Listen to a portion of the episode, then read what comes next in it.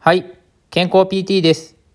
今回は椎間板ヘルニアになる危険水域について話をしていきたいと思います。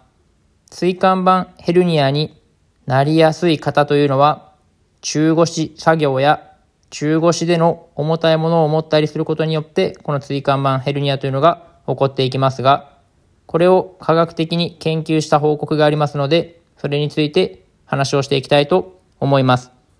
結論から言うと、椎間板にかかる圧力というのが340キロ以上かかると、この椎間板ヘルニアになりやすいというふうに言われています。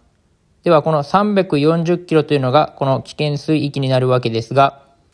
どの状態が体のその椎間板に何キロかかるかについて、まず話したいと思います。普通にリラックスして立った状態というのは、椎間板に90キロの圧力がかかります。その状態から少し中腰姿勢になるだけで椎間板には200キロの圧力がかかります。そしてその中腰の状態で20キロのものを持ち上げると一気に420キロの圧力が椎間板にかかってしまいます。420キロの圧力が椎間板にかかってしまうと危険水域である340キロを超えてしまうため、椎間板ヘルニアになりやすくなります。20キロの重りを持つだけで、この420キロまで椎間板にかかる圧力が上がってしまうので、やはり重たいものを持つということは良くないのですが、この持つ時の姿勢というのもとても大事になります。中腰の姿勢で膝が伸びきった状態で20キロの重りを持つと、椎間板に420キロの圧力がかかるわけですが、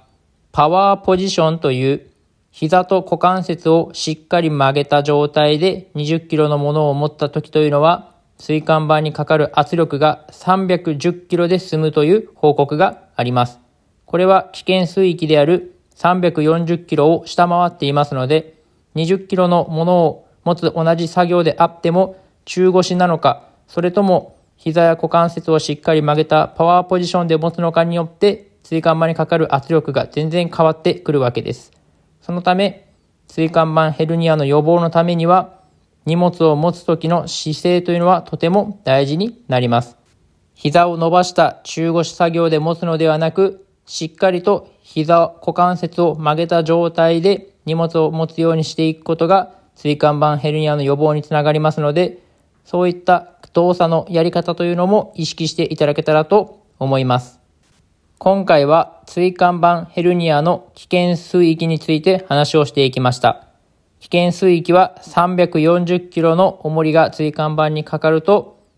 ヘルニアになりやすくなるということです。そのため、この340キロを超えないために中腰作業をするときというのは基本的にパワーポジションで膝股関節をしっかり曲げてから荷物を持つようにしてください。それにより椎間板にかかる圧力というのが危険水域を下回ることができますので、ヘルニアの予防につながります。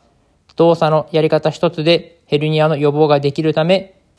意識して普段の生活や仕事で活かしていただけたらと思います。今回は以上です。ではまた。